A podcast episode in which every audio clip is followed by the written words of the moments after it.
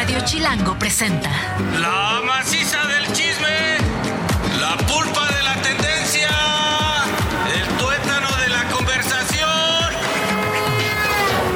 Jan Duverger y Pilinga 2 llegaron para preguntar ¿De qué hablas, Chilango?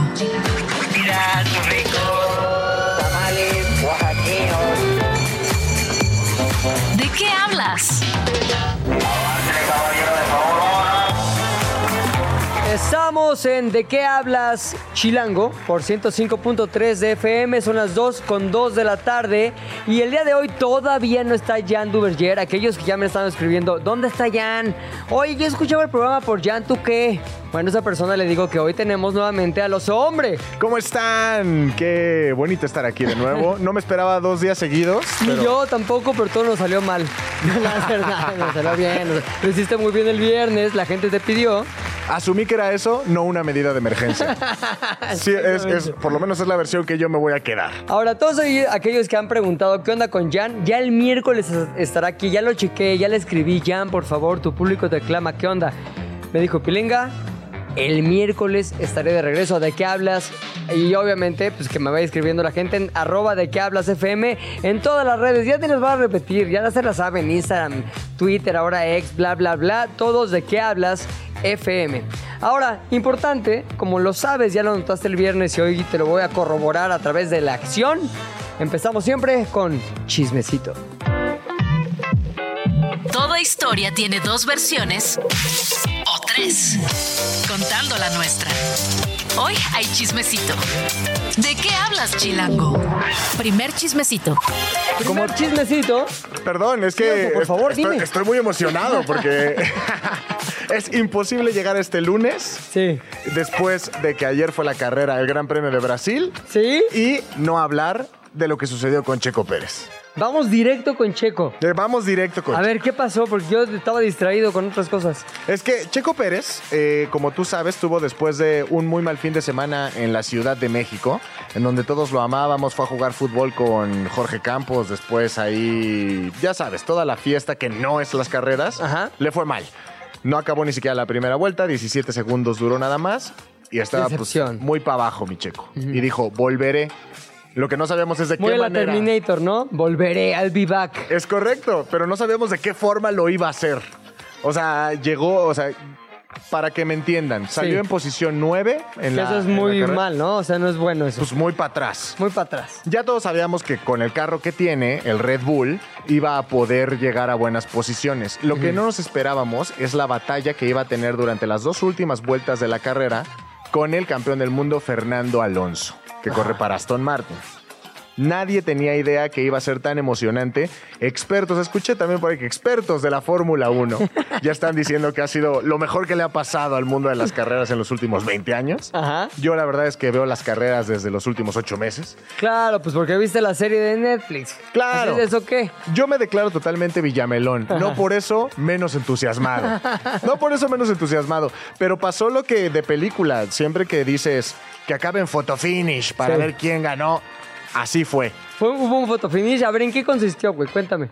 Las últimas dos carreras, como que Checo Pérez le costó un poquito llegar hasta el cuarto puesto, ¿no? Ya nada más le faltaba alcanzar al tercero para que hubiera podium y entonces se considera un éxito. Después de salir del noveno lugar y poder alcanzar uno de los tres primeros, iba a ser como ya un gran logro. Ya iba de gane. ya iba de gane. Eh, nadie esperaba que Fernando Alonso se la pusiera dificilísima. Como que ahí medio hubo un, re- un rebase, ya después Alonso quiso recuperar. Eh, la última recta fue de... De finish. Hasta parecía otro deporte, man. Hasta, pa- hasta parecía gol del Boca. O sea, fue 0.05 segundos de diferencia. ¿Sabes qué es eso? Es... eh, Nada, 1. no dices tu nombre en cero, Sí, en no. punto cero Pilinga cinco 2. segundos. Nada, aparte, Pilinga 2. Nada, nunca. Fue cerradísima la, la, la, la, el final de la carrera. Oye, por eso estuve viendo en varios lugares la foto en la que se ve el auto de Aston Martin y el auto de Red Bull hacia así, así. Atrasito. Y aparte, como que fue como una fiesta en general porque ya después Fernando Alonso estaba dando como todas las entrevistas a medios y ahí llegó Checo Pérez como a celebrar con él Porque Ajá. al final creo que por breve, por unas breves horas se pudieron como divertir o por lo menos disfrutar esto como pues al final dos chavitos que corrían go-karts hace, ¿qué te gusta? 30 años, ¿no? Juntos. Sí, entonces como que al final sí fue una celebración de la... A decir de la fiesta brava, pero no, no, no, no de la fiesta brava. Nada que ver. Nada que De la fiesta En- del motor. En absoluto, la fiesta, eh, sí, sí, el del deporte automotor, ¿no? Muy bien. Qué buen- Ahora, no ganaron. ¿Quién ganó la carrera? Max Verstappen. Ah, siempre segundo gana. lugar, Lando Norris. Ajá. Y tercer lugar, mi querido Fernando Alonso. Gracias por el chismecito. Chismecito 2. Ahora, también siguiendo por el mundo del deporte, hoy estamos súper deportivos, es que también venimos del fin de semana, fue la Copa Libertadores, que yo no sabía que existía hasta hoy. Pero lo, lo empecé a intuir porque en todos lados vi una serie de historias que tenían más que ver con la pasión y menos con el deporte. ¿Quién se enfrentó? El Boca Juniors de, ¿De Argentina? Argentina contra el Fluminense de Brasil. Es correcto. Entonces, ¿en dónde? En el Estadio Maracaná de Río de Janeiro, un momento icónico, más de un lugar icónico para el fútbol y un momento súper importante para todos aquellos que gustan del fútbol. Entiendo, según tú me explicabas hace un rato, que no es cualquier torneo. El torneo de la Copa Libertadores sí es importante y sí es visto por muchas personas, no solamente los muy clavados, es visto por incluso la gente en Europa, ¿cierto? Claro, o sea, la- al final la Copa Libertadores es la versión eh, latinoamericana de eh, la Champions League. Correcto. ¿no? Entonces, por eso es la, la envergadura del evento requería también un marco así de emocionante como el que se claro. vivió. Ahora, un montón de historias se desgranaron fuera de la cancha. Y la primera es un momento en donde dices, este cuate, no importa la edad que tiene, sí es un verdadero hincha. Y me refiero a un niño que se hizo famosísimo, sobre todo viral, este, a partir de que demostró su pasión en un video que ahorita les vamos a poner, no el video, sino el audio, porque vale la pena escucharlo una vez más y hasta cansarnos. Rifé mi play para venir acá. Rifamos, rifamos la moto de mi papá, rifamos mi play para venir acá. Y no tenemos ni entrada. Y pero, mira lo que es esto. Mira lo que es esto. Esto es boca, loco. Dale boca.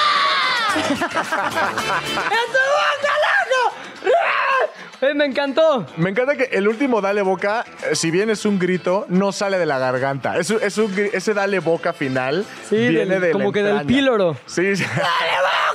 Píloro, totalmente píloro. Pero lo que me gusta es justo eso, ¿no? Que cada vez que eh, se está hablando de fútbol y hay algo argentino involucrado, automáticamente lo que cobra protagonismo son los argentinos. Claro, obviamente. También vi la historia de un padre y un hijo que fueron al partido y el padre describía con orgullo cómo su hijo le regaló el viaje completo a Brasil y las entradas para ver el partido. Este, ¿con qué? Con la lana que ganó de dos becas. o sea, el hijo se esforzó así en la escuela, cañón, cañón, le dieron las becas de ya vas a poder estudiar más. Tal vez o ir a Brasil a ver al Boca. ¡Dale Boca! ¡Dale Boca! Y el padre, en lugar de estar preocupado y diciendo, hijo, ¿cómo crees? Tu educación es primero, el padre dijo, estoy orgulloso de él. Y se abrazaron ahí en un momento este, súper emotivo, pero que mucha gente criticó de, oye, es la educación de tu hijo, no exageres. está bueno ver el partido, pero lo podrías haber visto en tu casa. güey". Puedes tener más hijos. Boca Juniors, solo hay uno.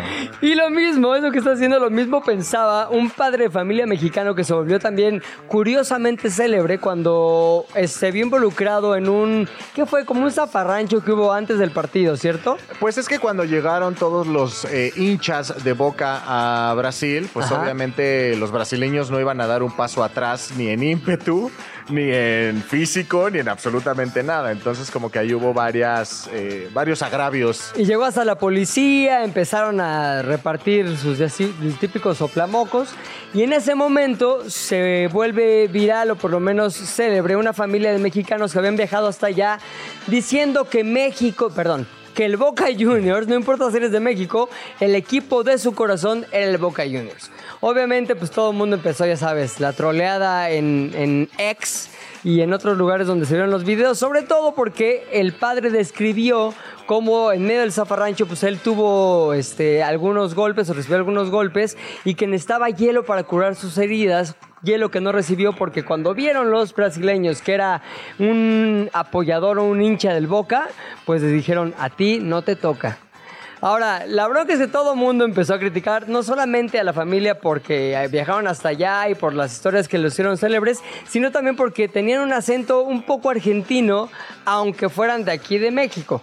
No los puedo culpar. A mí de vez en cuando, cuando voy a Monterrey, Claro. ya después regreso como que se me va, ya sabes, se me va. Entonces, pues también... El caso Paulina Rubio también. Claro, MTV. no vale ¡No nada. vale nada! Sí. Entonces yo digo, no, no puedo juzgar a nadie porque en el momento en el que yo pise Argentinas y eh, eh, que es uno de mis próximos viajes, eh, seguramente regresaré ya diciéndote, ¡dale boca!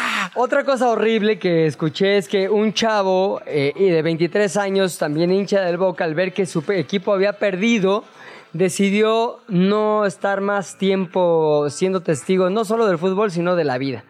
Y pues dijo, bye, Bye. tomó su propia vida en sus manos y dejó solamente una playera sin usar y toda su lana se la transfirió a su hermano. Hay un video ahí muy triste, la verdad que sale la familia llorando y es para que vean los límites de la emoción, los límites de la pasión y en este caso del chico, los límites de la vida. Chismecito número 3. Los Simpson. Esta serie que ha hecho eh, felices a chicos y grandes, más grandes que chicos. ya 35 temporadas, o sea, está más viejo que tú, Los Simpson. Los Simpson tenían cuatro años cuando yo apenas abrí los ojos para ser hincha del ¿Qué Boca. es esto? ¿Qué mundo es este? Es correcto. Los Simpson. Y bueno, tú sabes que ha habido mucha, eh, ha habido de qué hablar sobre los Simpson en todas estas décadas, ¿no? Ajá. Que predicen el futuro. Ajá. Hay personas que basan sus relaciones sociales únicamente en chistes de los Claro, Simpson. Los Simpson. Es muy famoso los grupos de trivias de los Simpsons. O sea, eh, prácticamente es un fenómeno mundial, vamos a decirlo así. Y, gen- y transgeneracional, ¿no? Sí, o sea, lo pudo haber visto tu papá y ahorita tú ya puedes ser fan de los, de los Claro. Simpson, ¿no? Ahora, una de las escenas eh, clásicas de esta serie es cuando Homero, el papá, eh, se desespera con Bart, el hijo, y le mete su ahorcadón, ¿no? La Es, típica, se portó mal Bart, ahorcarlo. es una estampa clásica de los Simpsons. Yo tenía una playera de chavito de Homero ahorcando a Bart. Es, te digo, al final como que es como cuando dices, a la grande le puse cuca. Ajá, ya cual- todo el mundo sabe de qué se trata. todo el mundo sabe que son las zarigüeyas de los Simpsons, es lo mismo. Pero todo eso está a punto de cambiar. ¿Qué, lo de las zarigüeyas? No, la zarigüeya sigue, lo que no sigue es lo de la horcada, man. No, hombre. Sí, la Fox, la cadena Fox, que tú sabes es la que ha transmitido a los Simpson a lo largo de la historia, Ajá. eh, ya anunció que Homero dejará, dejará de ahorcar a Bart No, hombre, pues ya se porta ba- eh, bien o qué, Bart. No, no, simplemente ya está mal visto. ¿Por quién? En el capítulo eh, McMansion and Wife de la temporada 35, como bien lo dices, eh, que bueno, transmitió el 22 de octubre del 2023, Homero ya le dice a March, eh, mira March, estrangular al niño valió la pena, es broma, ya no hago eso, los tiempos han cambiado.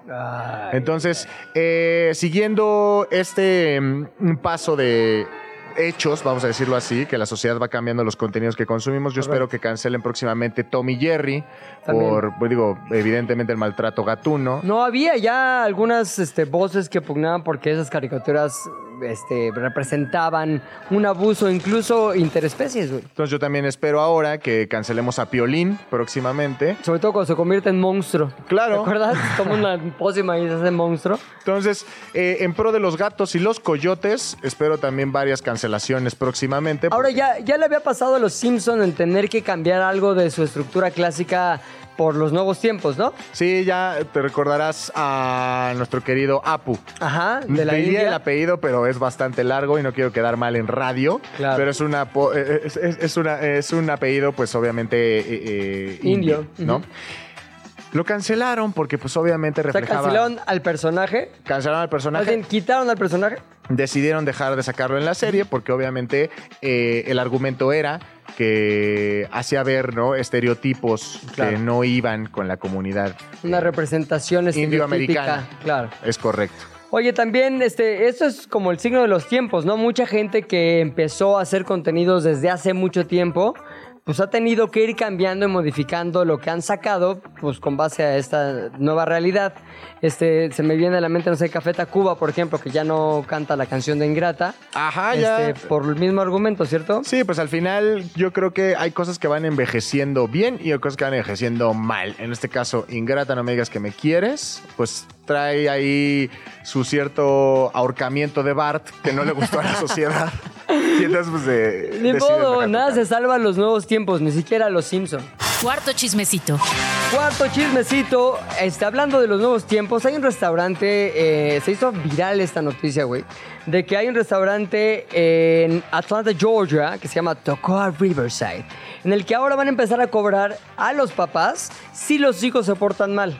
O sea, ellos ya tenían, eh, digamos que es un restaurante que está junto a un lago. El típico restaurante que se te antoja ir si quieres relajarte, tener una cita romántica, platicar con tus papás y sobre todo si ya tienen 80 años. Ese tipo de cosas que te llaman a la tranquilidad y menos a la onda de "Ah", gritos. Y No es un tugurio, no es es un tugurio. Entonces, digamos que esta medida es puesta por el restaurante, y ahorita les digo cuál es la medida, con el objetivo de brindar un ambiente de paz junto a un río. La medida es hacerle o darle o imponerle más bien a los papás una multa si sus hijos se portan más. Mal. Mal. Te salió gritón, multa. Te salió que tira la comida, multa. Que si no se calla y nada más está gritando, diciendo cosas que merecen un ahorcamiento en tiempos de los Simpson iniciales, multa. A mí me gustaría saber, porque aquí tenemos las dos opiniones. Ajá. O sea, tú eres padre. Sí, Tú has llevado a tu hijo al restaurante. correcto. Yo, por ejemplo, yo no soy padre. Pero me ha Todavía. tocado. Todavía, todavía. Pero me ha tocado ver ahí a los chavillos corriendo entre las mesas. eh, no- si bien no haciéndome, o por lo menos no molestándome directamente, pues tú estás aquí hablando de los Simpson o cómo le fue a Checo, y de pronto ves a los chavillos correr, a los pobres meseros ahí tener que andar surcando eh, eh, niños. Yo creo ¿Que está bien? que la medida no es descabellada. No es descabellada. Me voy a poner en ese punto de seguridad. No sé, yo creo que, ok, sí, pero también ya es una medida restrictiva. O sea, ya no vas a ir a ese restaurante si tienes hijos, más bien. Ok, a lo mejor es lo que querían. Es como los restaurantes, o digo, los hoteles de no niños o las bodas de no niños. Es una manera, este, a través de reglas en la que te alejan a las familias completas. Sí es muy complicado como papá si tu niño está corriendo porque te apena muchísimo y no tienes nada más que salirte. Bueno, si eres un papá consciente, te sales y medio lo alejas del tumulto de gente que está ahí tratando de disfrutar de un, de un restaurante junto al lago. Pero yo creo que sí tiene por objetivo más bien que no vayan los niños. ¿Está bien? Sí, es un restaurante, que hagan lo que quieran. Y el chismecito final. Fíjate, mi pilinga, que si ya tienes ansiedad, Ay, sí, Que vieja, como- vieja amiga. como el 80% de las personas que conozco, ya puedes ahora pedir incapacidad. ¿Por qué? ¿Por ansioso? Sí, el Senado de la República eh, dio a conocer ahora Ajá. diversas eh, afecciones por las que también a la gente puede ya pedir incapacidad. A ver, Una- ¿como cuáles serían? Una de ellas es ansiedad. Eh, Es, es importante decir, afectaciones mentales provocadas por carga laboral. Pues porque no toman su té de nervios. Su Hay un té té de nervios. nervios que te baja acá la onda y... ay, Eh, yo les voy a trae. traer té de nervios a todos aquí, también allá en producción, porque no saben cómo, cómo Hoy- arregla la hoy vida. dice una de las productoras, oye, ¿y el té de nervios que nos ibas a traer? Para que veas que sí se necesita, güey. No se preocupen, mañana un garrafón.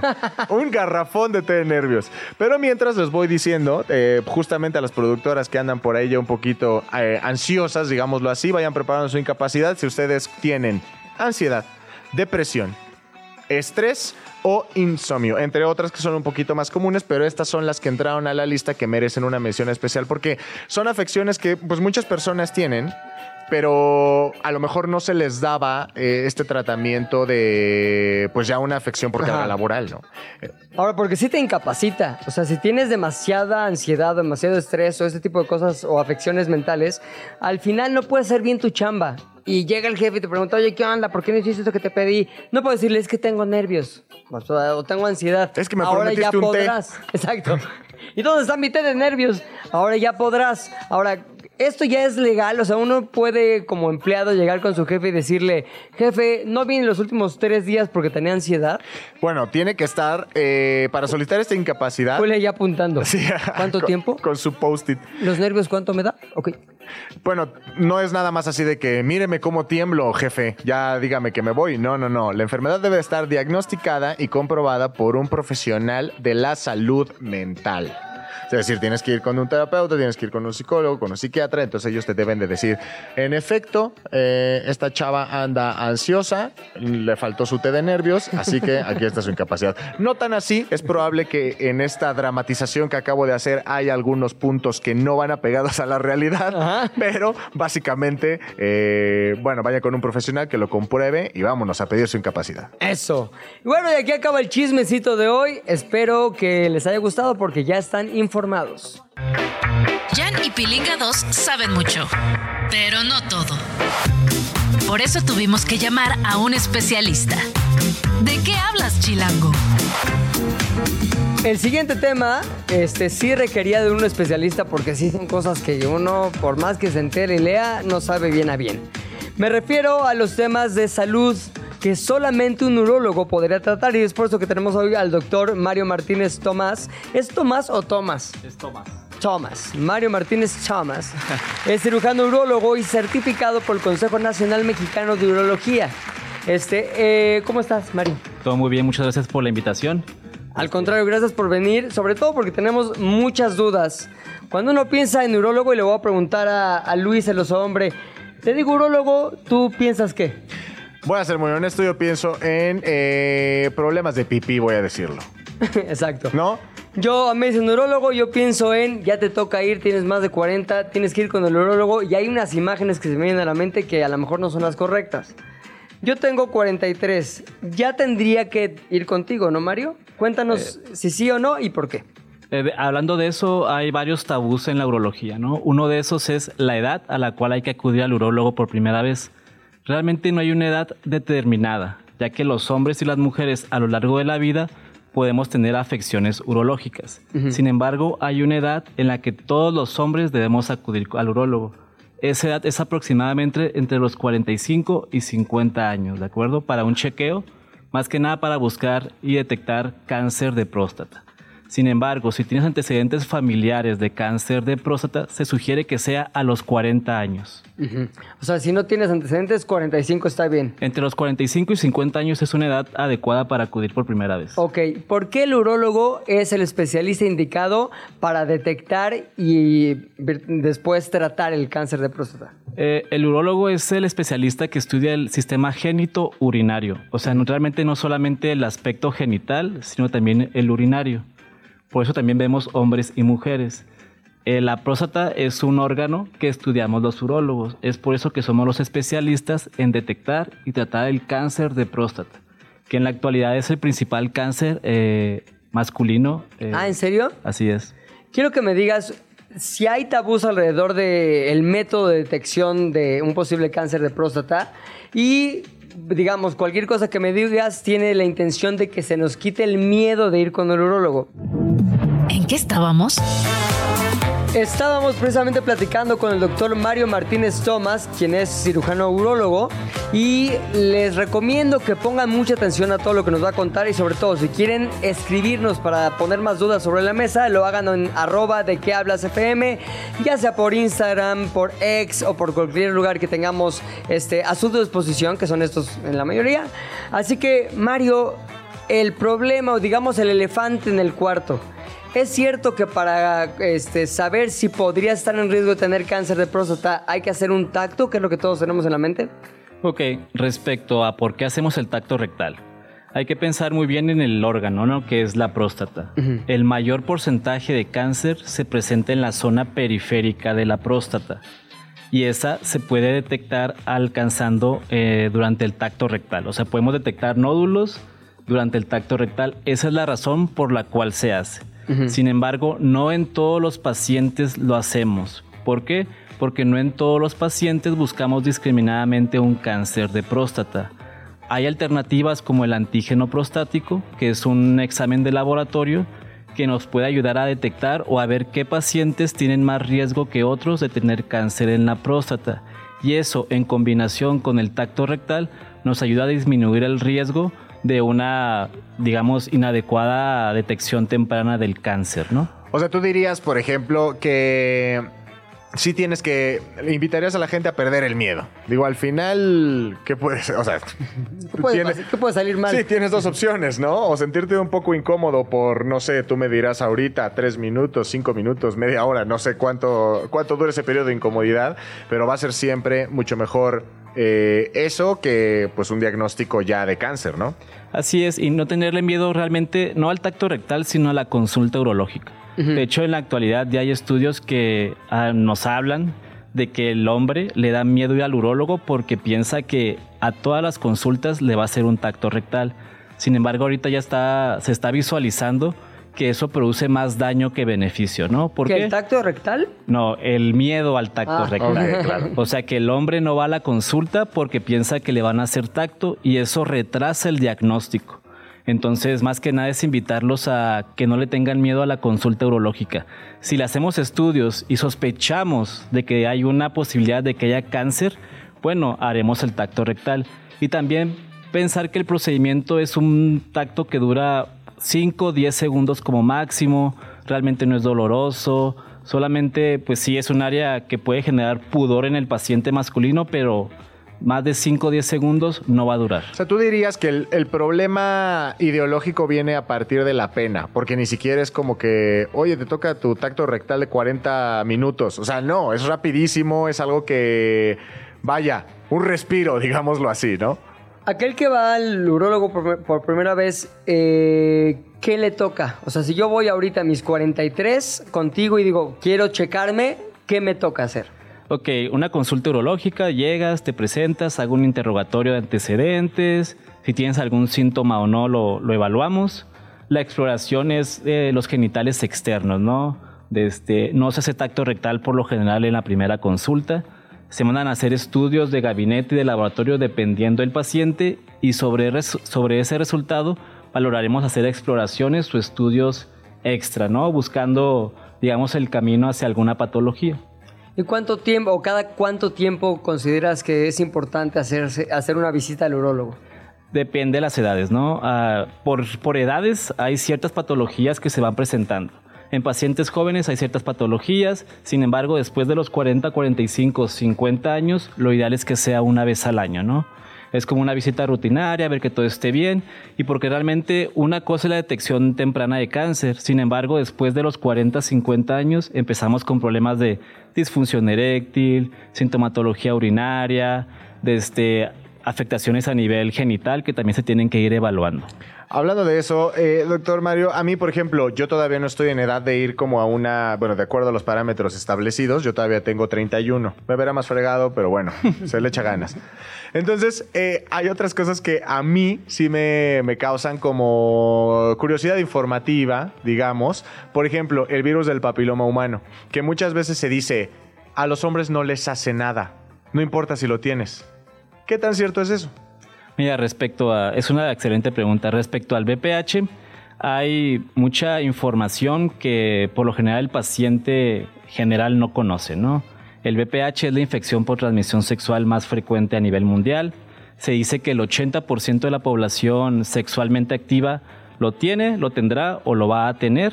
La mayoría de los pacientes se contagian en las etapas tempranas del inicio de la vida sexual, que es entre los 15 y 25 años, ¿no?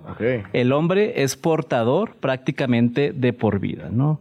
Este, ¿Y qué puede generar o qué puede provocar el BPH en hombres? Uno, aumenta la aparición de condilomas o verrugas a nivel genital, que aunque estas verrugas son benignas, o sea, no es cáncer, sí generan cierta afectación psicológica, social, depresiva, de ansiedad en el paciente masculino, que por lo general no le ponemos la atención necesaria, ¿no?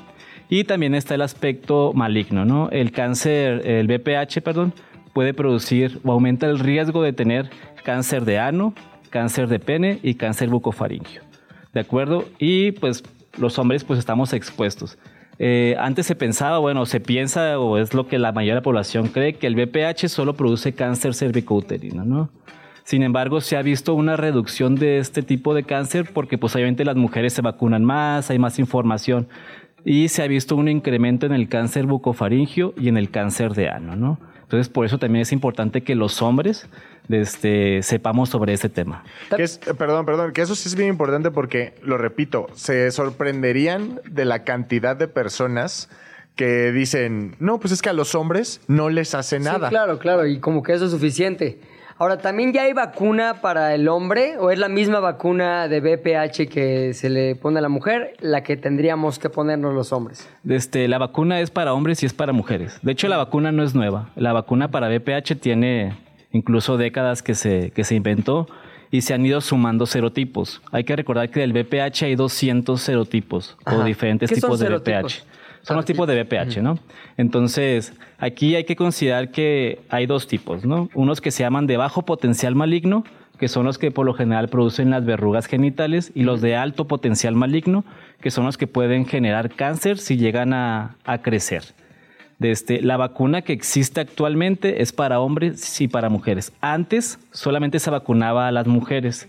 Sin embargo, en la actualidad ya se, se- bueno, ya se sabe que vacunando hombres y mujeres se disminuye completamente o aumenta, se disminuye en mayor cantidad el riesgo de BPH, cáncer en hombres y mujeres. Y por ejemplo, doctor, supongamos que, como usted dice, la, la- el contagio se da como en las primeras etapas. Esto quiere decir que, por ejemplo, alguien a sus 28, 29, 30 años puede decir, ah, bueno, ¿cómo sé si me vacuno? ¿Qué tal si ya lo tengo? Aunque ya lo tengas, ¿lo recomendable es ir a vacunarse o quién sabe? Sí, la, la recomendación es vacunarse, tengas o no tengas el VPH, ¿no? Realmente antes se vacunaban solamente a las personas que no habían iniciado la vida sexual, porque en teoría aumentaba el porcentaje de éxito de la vacuna. Actualmente ya se sabe que incluso aún con la vida sexual iniciada, aún con el contagio de VPH, hombres y mujeres se benefician de vacunarse, ¿no? Realmente antes había edades, digamos, antes era hasta los 27 años, luego la pasaban hasta los 45. En la actualidad con la vacuna que existe es a partir de los 9 años y ya no hay límite de edad. ¿Por qué? Porque se quedaba el paciente. Yo tengo 42 años y la vacuna era hasta los 40 años. ¿Qué hago? En la actualidad ya cualquier persona que quiera vacunarse se puede vacunar y tiene realmente una buena respuesta, re- buena respuesta inmunológica. Ahora, es muy frecuente eh, la infección por VPH. ¿Cuáles son las prácticas sexuales que son más riesgosas? Porque uno diría, ah, pues ya me pongo un condón y ya estoy bien. Esto no es necesariamente cierto, ¿real? Realmente la única forma de no contraer VPH es no tener actividad sexual. ¿En serio? Sí. O sea, lo que acabas de decir es fuertísimo. Realmente la única forma de no contraer VPH es no tener actividad sexual. O sea, todo el mundo le va a dar. Sí, de- Yep. ¡Qué extremo! ¿En serio? a ver, cuéntanos. Realmente, ¿por qué? Porque el condón solamente cubre lo que es el pene. Hay que recordar que el VPH se transmite por contacto.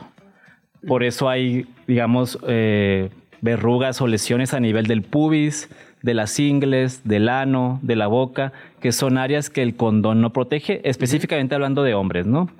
Realmente ese, y eso se, a ciencia cierta se sabe que la única forma de no contraer VPH es la abstinencia sexual. Sí. De ahí en fuera no hay ningún otro método. Obviamente el uso de condón disminuye, la circuncisión también ayuda a disminuir y acelerar el aclaramiento del virus, tanto en hombres como en la pareja sexual, pero no hay ningún método 100% efectivo para el VPH. Lo único que se puede hacer es vacunarse.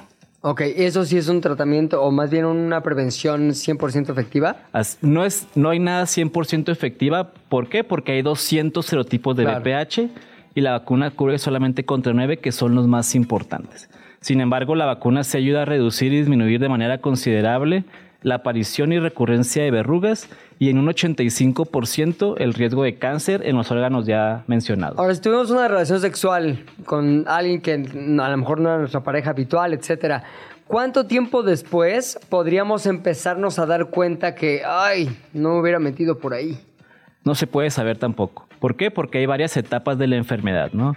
Hay una enfermedad que se llama latencia, que es cuando el virus, digamos, no genera síntomas, está dormido, no pasa nada, y por algún cambio en el paciente, que se han bajado las defensas, etcétera, puede aparecer una lesión, ¿no? O sea, realmente no podemos saber exactamente cuándo fue el contagio. O sea, también, eh, por, lo que estoy, por lo que estoy escuchando, Doc, es como también un tema de defensas. Es decir, eh, qué puedo hacer en determinado momento si me dicen, no, pues es que tú eres portador para generar menos sintomatología. O sea, si existe algo que yo no sé, alimentación, ejercicio, o simplemente es, no, pues es que ya lo tienes y va a haber verrugas toda la vida. ¿Y cómo es este proceso? O sea, ¿qué podemos hacer para aminorar los síntomas en dado caso de que ya sea alguien portador? Eso de que el BPH es para toda la vida o de que no tiene cura, tiene un poco ahí de falacia, ¿no? Realmente ningún virus tiene cura. No existe todavía cura para un virus porque un virus es un organismo que no está ni vivo ni muerto. No es como una bacteria que te doy un antibiótico y se muere la bacteria, ¿no? El virus eh, se elimina del cuerpo mediante aclaramiento. ¿Quién hace este aclaramiento? El sistema inmunológico de cada paciente. ¿Qué podemos hacer? Dormir bien, comer bien, etcétera. Por lo general, si eres una persona que no tiene ninguna inmunodeficiencia, diabetes, alguna enfermedad que pueda bajar las defensas, realmente es hacer tu vida lo más sano posible, ¿no? Al menos desde mi punto de vista, o sea, yo como profesional, yo, yo doctor Mario, no recomiendo el uso de suplementos, vitaminas, sprays, porque realmente no hay sustento científico en que, en que eso vaya a ser el cambio en la recurrencia, ¿no? Lo que sí está demostrado es la vacunación. Ahora, una vez que ya nos dijo un doctor Mario, oye, pues sí tienes BPH, ¿cuáles son este, los cuidados que debo tener para conservar mi salud lo más que pueda y para no, o para evitar afectar a un tercero o una tercera? Lo principal es guardar la calma. O sea, si te, dice, te dan el diagnóstico, ¿sabes qué? Tienes BPH, tienes verrugas genitales, etcétera. Lo primero es mantener la calma. Por, porque esa es una enfermedad que genera mucha ansiedad en el paciente, ¿no? Eso es lo primero. Realmente no es, no es que el paciente haya hecho algo malo, simplemente tuvo actividad sexual. Punto número dos, ¿qué puedo hacer para mejorar o proteger? Pues obviamente, si tiene una pareja estable, comunicárselo a la pareja, que la pareja vaya a revisarse. Punto número tres, ir con un urólogo que le dé manejo. Si tiene verrugas, por ejemplo, es eliminar las verrugas. Si no tiene ninguna lesión y fue por un hallazgo en laboratorio, igual lo que se puede hacer ahí es vacunarse. Realmente, eh, cuando no hay lesiones visibles, realmente la vida es normal. ¿De acuerdo? ¿Por qué? Porque se considera que el 80% de la población tiene, va a tener o tuvo contacto con el virus. Hay personas que llegan a la consulta y doctor, tengo verrugas, se las quitamos, los vacunamos. Ahora, ¿qué sigue? Les da miedo tener actividad Claro. sexual. ¿Por qué? Porque piensan que van a contagiar a todas las personas. Aquí es importante saber que el riesgo de una persona o la otra es el mismo. No sé si me tiene- expliqué ahí. Sí, sí, Tiene que estar eh, la enfermedad en algún tipo de latencia o, digamos, traer una verruga ahí para poder contagiar o se contagia siempre, aunque no haya actividad de la enfermedad visible. Se puede contagiar aunque no sea visible, sin embargo, cuando está la infección activa, o sea, está la verruga, pues el porcentaje es mucho más alto. Ya, ahora, hay mucho, en términos ya hablando más de la dinámica social, en la que, no sé, una pareja empieza a salir y la chica le dice al hombre, este, o viceversa, ¿no? Oye, me contagiaste de esto. Y el hombre o mujer podría no saber que lo tenía anteriormente. Este, ¿Qué se hace en esos casos con la recomendación médica o del doctor cuando hay tanta, eh, tanta carga social o tanta carga en la dinámica de pareja al respecto? Sí, es, el hecho, es que el hecho es que las infecciones de transmisión sexual generan mucho problema a nivel de pareja, ansiedad, depresión. Realmente se sabe que el VPH no hay forma de saber quién fue el del contagio, ¿no? Y no se debe de ver de esa forma. Si tú tuviste una pareja sexual antes de esta pareja y tu pareja tuvo más de una pareja sexual antes que tú, el riesgo es igual. De hecho, se ha estudiado y eh, el riesgo de contagio es mayor de mujer a hombre que de hombre a mujer, ¿no? Eso también es un dato importante que tenemos que saber. Y en la actualidad, el médico que eche culpa de que tú lo contagiaste él o él Claro. a ti, eso realmente ya está hasta mal visto. ¿no? Cambien de doctor. Sí, efectivamente. Así. Mira, me, me llega una pregunta del público que nos sigue, nos sigue en Next, en arroba de qué hablas FM, y pregunta, ¿qué proceso debe llevar a cabo una pareja que se quiere embarazar, pero el hombre tiene BPH? ¿Qué Ninguno. cuidados hay? Realmente el, el VPH no va a contraindicar ningún embarazo, ¿no? Realmente el VPH no se le va, digamos, heredar al hijo, no se le va a transmitir al hijo, eso también es un mito y es falso. Cualquier persona que haya tenido VPH puede tener un hijo sin ningún problema. Hay, esto ya es algo de más de ginecología, Sí. pero incluso una mujer que tenga VPH puede tener hijos y eso no necesariamente se le va a pasar al, al hijo. La única contraindicación que existe es que existan verrugas o condilomas en el canal de parto durante el parto, ¿no? O sea, que tenga el bebé y que tenga verruguitas en esa parte y que el bebé tenga contacto con esas verrugas, eso pues ahí se hace una cesárea. Pero realmente no es una contraindicación y es una pregunta muy frecuente. Sí. ¿Tengo BPH? ¿Puedo tener hijos? Sí. No conviene, voy a decir una pregunta bastante tonta, pero que me parece que va a ser frecuente en alguna, algún público, ¿no? No conviene ya si tú tienes BPH y te casaste con alguien, pues ya los dos con BPH. Es, lo- es a lo que me refería. ya como cuando los dos tienen COVID y dicen, pues ya, ¿para qué usamos máscara? est- est- Estornúdame en la cara, Ajá. sí. Es que ese es- a eso me refiero, ¿no? Si yo tengo una pareja nueva y mi pareja nueva no tenemos, vamos a revisar, no tenemos lesiones, la actividad sexual es normal. Aquí el punto es que no haya lesiones, ¿no? O sea, si no hay lesiones, la actividad sexual es normal, incluso se puede hacer sin protección. ¿Por qué? Porque el riesgo existe. La única forma de poder saber que no existe, no está el virus en el cuerpo es no tener actividad sexual nunca, ni uno ni el otro, y ser únicas parejas de por vida. Lo cual en la actualidad, pues a veces es un poco complicado. ¿no? Y se complica. No sabe, doctor. no, ¿qué le digo? No, vaya complicación. Este, una vez que uno vive con BPH, digamos que la vida es completamente normal o hay que tener de vez en cuando algún cuidado solamente cuando aparezcan verrugas. Por lo general, el cuerpo realiza el aclaramiento del virus entre uno y dos años. Eso es un ejemplo, ¿no? Llega un paciente a consulta, ¿sabe qué, doctor? Tengo una verruga, es de pH, se la quitamos, lo vacunamos, lo vigilamos durante uno o dos años, no hay recurrencias, la vida es normal. Si du- durante ese año incluso que está como en revisión o vigilancia no hay lesiones, no hay recurrencia, la vida es normal. O sea, realmente esta enfermedad no debe de cambiar la dinámica ni sexual ni de vida de ningún paciente. Eh, ¿Con qué se podría este, confundir el BPH? O sea, alguien que tiene verrugas, ¿cómo tiene la seguridad de que es BPH y no otra cosa? Realmente eh, cualquier verruga a nivel genital es BPH hasta no descartar lo contrario. Hay otras infecciones de transmisión sexual como el molusco contagioso, que son unos barritos que aparecen igual a nivel genital, que es como la forma o la patología que más se confunde, ¿no? Y hay varias infecciones por transmisión sexual, hablando de herpes, que son como ampullitas o ampulitas que luego se revientan, está la síf- sífilis, que son como úlceras, pero el BPH por lo general el paciente lo ve, piensa que es un granito primero, lo deja evolucionar unos días, unas semanas, ve que no desaparece, ese es el momento ideal para acudir a consulta. Entre más rápido acudan a consulta y más rápido se quiten las lesiones, el pronóstico va a ser mejor. Yo tengo otra pregunta, doctor. Estas, esta, ah, No vas a sabes que me como, doctor, otra pregunta. es. Doctor, una pregunta. sudando ya. ¿Podríamos revisar? No, no, no. Solamente justo para, para terminar como esta parte de que, o sea, de que las personas que digan, a lo mejor puede ser esto y se les quite el miedo. O sea, estas, estas verrugas tienen algún tipo de, no sé, digamos, apariencia. O sea, suponiendo, ay, sé que hay infecciones en las que tú dices, no, pues es que si parece coliflor es tal cosa, ¿no? Pero es que si se revienta, pues se re- O sea, es, eh, las verrugas tienen algún tipo de identificador. La, la lesión clásica del BPH es el condiloma, que es la clásica verruguita, que es como formita de arbolito o de coliflor, sin embargo pueden ser planas también, ¿no?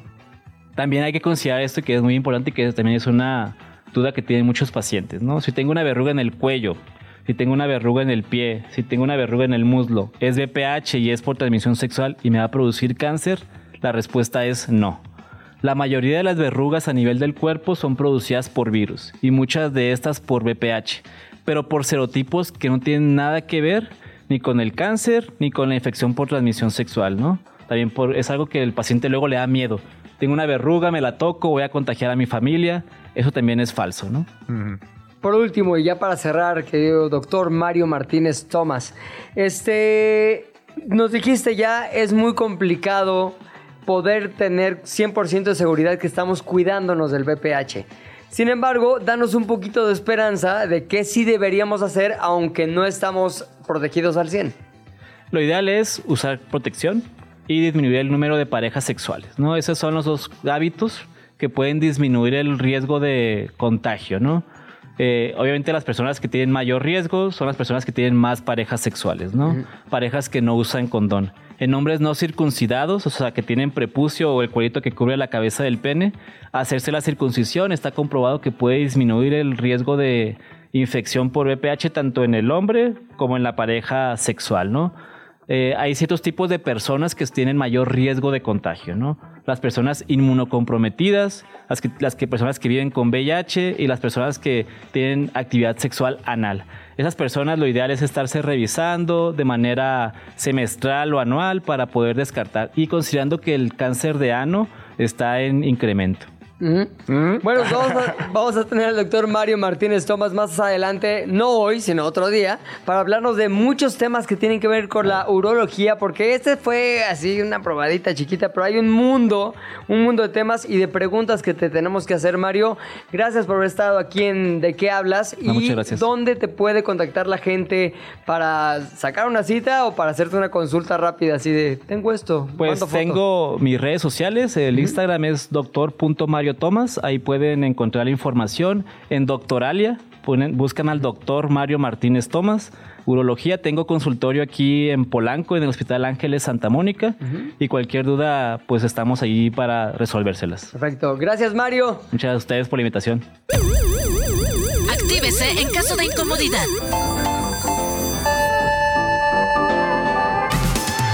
Ruleta rompehielos.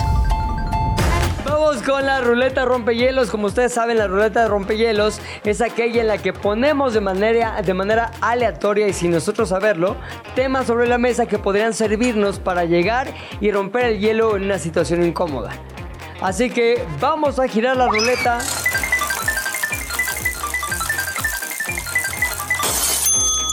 Gastos innecesarios. Gastos innecesarios. Tú haces, yo ya no, ya soy muy ruco para hacer gastos innecesarios. Yo tengo Sí. demasiados. A ver, dame demasiados uno. gastos Dame uno. innecesarios. O sea, creo que tengo más pares de tenis de los que un humano necesita. Cierto. O sea, y, y- y lo peor de todo es que ni siquiera es como que vaya, sea sneakerhead y diga, oye, voy a ir a esta expo a comprarme los Bad Bunny Ultimate Fusion Goku que cuestan 20 mil. No, pero sí soy un más como hormiguero, gasto hormiguero. Ah, ¿sabes qué es gasto innecesario para mí? Eh, la comida que te llega así en aplicación. Como que se te hace muy fácil. Ay, mira, unos tacos, 300 baros. Ah, está bien. Y si tienes antojo, bye. Y ya al final haces la cuenta al mes de todo lo que te gastaste en una aplicación de comida y dices, no puede ser. Con razón hacen tantos comerciales. Tienen mucha lana. Te voy a decir un gasto que yo podría, que podría ser innecesario, es eh, el café que no haces en tu casa. Ya, sí. Es la diferencia entre un- una bolsita de café de 100 pesos a un café de 100 pesos. ¿Sabes qué? Creo que ahí no compras tanto el café, sino la comodidad de no tener que hacer la bolsita. Con... Es que a mí también me hace todo el sentido de pon café, lo tienes ahí en la oficina, ta, ta, eso, o voy rápido por un café, ya lo tienes, es, es la comodidad, creo yo. Yo también gasto en eso diario, o sea, es como una renta, así, no he hecho la cuenta ni la pretendo hacer, pero así diario gasto en eso de manera inequívoca y siempre pido lo mismo aparte. Fumar. Ah, no lo hago. jamás. Fumar es el gasto innecesario Pero no más quiero, innecesario. No quiero enfermarme como tú te enfermarás. sí, es como, ¿cuánto me cuesta morir poco a poco? Ah, pues tanto. ¿Cuánto cuesta una cajetilla de cigarros ahorita? Ahorita ya anda como en los 80, digamos. Neta. Sí. ¿Y cada cuánto compras Uy, una? yo me acordaba que costaba 20, man. Uh, no, mis tiempos, 10 varos. No, ya cuesta como 80 pesos. Ya. Ahora, tú se supone que estás desde hace un montón de tiempo ya no fumando tanto. Ya no fumaba. ¿Realmente cada cuánto compras una cajetilla? Yo calculo que cada dos días. ¿Cada dos días te avientas una cajetilla? Ajá. Sí, entonces. eso no es fumar menos, Haz tu cuentita. No, O sea- antes era una diaria. o sea, ¿cuántos cigarros trae? ¿20? Sí, trae 20. O sea, en un día te fumas 10 no, cigarros. pero yo pienso en mi salud, por eso compro 14. de Ah, 14. muy bien. 7 Uf. cigarros diarios, güey. Sí, ya le, le arrebatas 6 cigarros a la muerte. Vamos a girar la ruleta. A ver, dale. Adicción a la tecnología. Viste como un gallo en el. Adicción a sí, sí, sí. Una, un eructo. como, Adicción a la adicción tecnología. ¿Tú eres adicto a la tecnología? Sí, totalmente. ¿En cómo lo notas? Y en que no puedo pasar honestamente creo que no puedo pasar periodos más largos de 10 minutos sin ver mi teléfono. ¿En serio? Sí, y para diferentes cosas, ¿eh? O sea, no tengo una aplicación a la que soy adicto. Eh, creo que es en general al uso de mi teléfono. Soy eh, dependiente. No sé si es adicción, pero soy Sí, dependiente. dependiente. ¿Te has encontrado a ti, seguramente, porque a todos nos pasa, sacas el celular y luego, ¿qué, qué, qué va a haber en el celular? Nada. Nada más lo sacas de manera instintiva, así. Ahora, ¿cuál es la aplicación de ya lo saqué, voy a? Directamente, Sí. Instagram.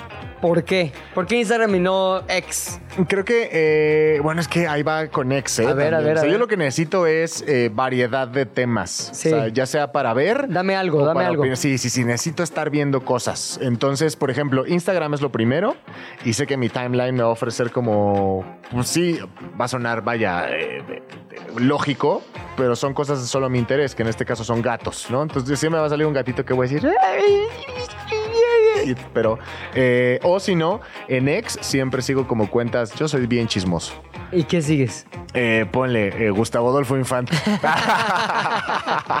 no, o sea. Chismecito. Chismecito. No, pero sí me voy mucho a lo de eh, saber qué está pasando, pero en la vida personal de los famosos. Ya. Sí, ex lo uso para chismear al 100%. Pero yo sí he notado que si alguien también es adicto a la tecnología, eres tú, mi querido Pilinga. Sí, yo muchísimo. Todo el tiempo estoy viendo y consumiendo. Todo el tiempo, ¿sabes qué me pasa? Todo el tiempo estoy consumiendo información. O sea, me meto a bañar escuchando podcast. Voy en el coche escuchando audiolibros. Llego a la oficina, estoy conectado y viendo cosas también de manera constante. Así que ya sabes cómo me. El recuento que te hace el teléfono de cuánto utilizaste este, las funcionalidades en la semana siempre me sale altísimo, más de 7 horas. En 5 segundos, dime una aplicación para que yo baje ahorita, ya. Recomendación, 5 segundos, 5. Recomendación, una que te cuenta cuánto tiempo pasas en Instagram para que no pases tanto tiempo ahí. ¿Qué tal? bueno, ya se acabó el tiempo. Una que te diga cuánto tiempo te queda de, de qué hablas. Ya que tengo. En este caso es cero minutos, algunos segundos, lo suficientes para agradecerte, hombre, que hayas estado aquí otra vez. Muchísimas gracias. Baje su app reloj. Y nos vemos mañana eh, aquí en De qué hablas por 105.3 FM, Radio Chilango. Yo soy Pilinga 2. Yo soy el oso hombre. Adiós. Se terminó la plática por hoy, pero nos escuchamos mañana, a la misma hora. ¿De qué hablas, Chilango? Radio Chilango, la radio que... Viene, viene, ¿eh?